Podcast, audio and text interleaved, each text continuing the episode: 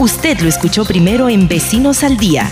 Estas son las noticias de hoy en Radio Chachapoyas 99.1 FM. Más que música.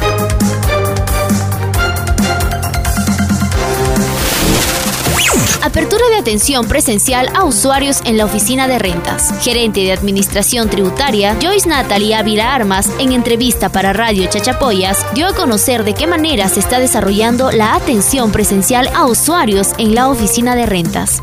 Así es, el día 3 de julio la Administración Tributaria y Servicio de Atención al Ciudadano abierto sus puertas a la, a la ciudadanía chachapoyana. La atención en esta oficina es en horario corrido. 10 de la mañana hasta las 7 de la noche en horario corrido. Finalmente exhortó a la población a pagar sus tributos y arbitrios y contribuir con la sociedad haciendo uso de la línea telefónica. 990-93-2584 que atiende llamadas y atiende WhatsApp en el mismo horario de 10 de la mañana a 7 de la noche. Recomendaciones para la nueva convivencia social. Antropólogo Francisco Rojas Muñoz, en diálogo con el programa Vecinos al Día, hizo un análisis de los sectores más afectados por el confinamiento.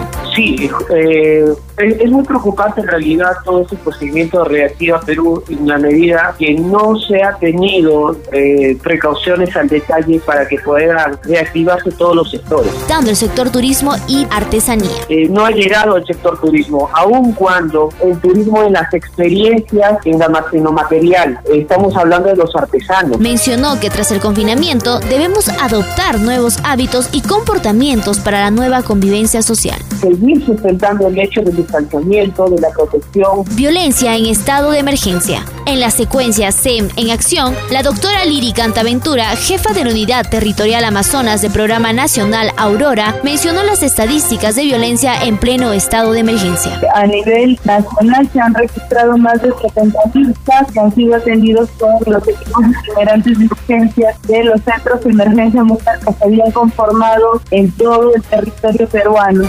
Por otro lado, recomendó a la población hacer uso de la línea gratuita 100 para denunciar casos de violencia. En Vecinos al Día, por Radio Chachapoyas 99.1 FM. Hasta aquí, el resumen del día.